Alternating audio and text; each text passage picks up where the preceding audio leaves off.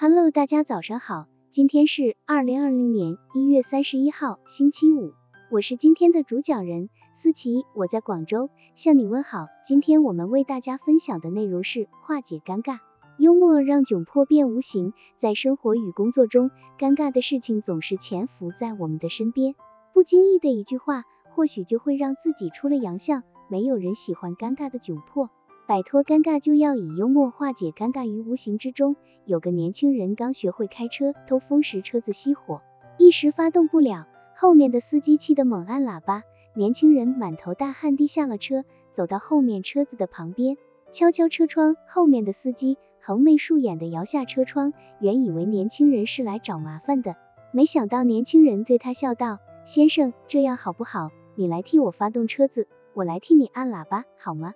显然，这位年轻人是不浮躁的，他没有因为别人的催促而焦虑，甚至与他人发生口角，而是在向他人表示理解的同时，用一句出人意料的风趣话解决自己的尴尬境地。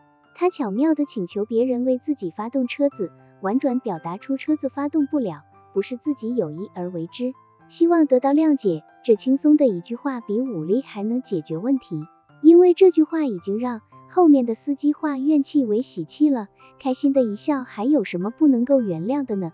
幽默除了可以让意外的尴尬消失于无形外，还可以将自己的意见表达得更加和谐生动，而又不会让他人的颜面尽失。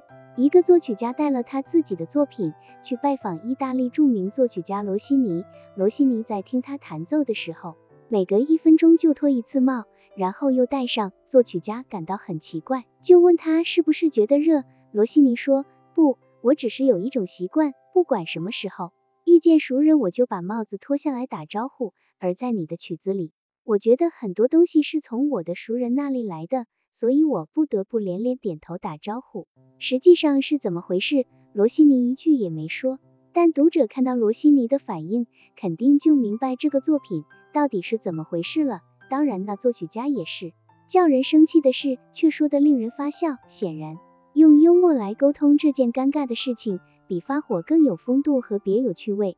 从以上几例可以看出，幽默是思想、才学和灵感的结晶，它使语言在瞬间闪出耀眼的火花，而这火花在沟通中的作用和能量，绝非普通言辞可比。它可以将窘迫变得无形。却又能将道理讲得清楚。有一次，萧伯纳遇到一位胖得像酒桶似的牧师，他跟萧伯纳开玩笑说：“外国人看你这样干瘦，一定认为英国人都在饿肚皮。”萧伯纳谦和地说：“外国人看到你这位英国人，一定可以找到饥饿的根源。尴尬是在生活中遇到处境窘困、不易处理的场面时，使人张口结舌、面红耳赤的一种心理紧张状态。在这种时候，人们感觉比受到公开的批评还难受，引起面孔充血、心跳加快、讲话结巴等现象。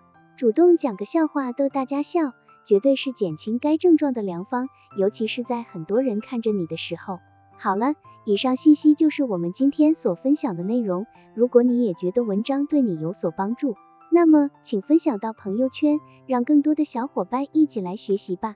加油，让我们一起进步吧。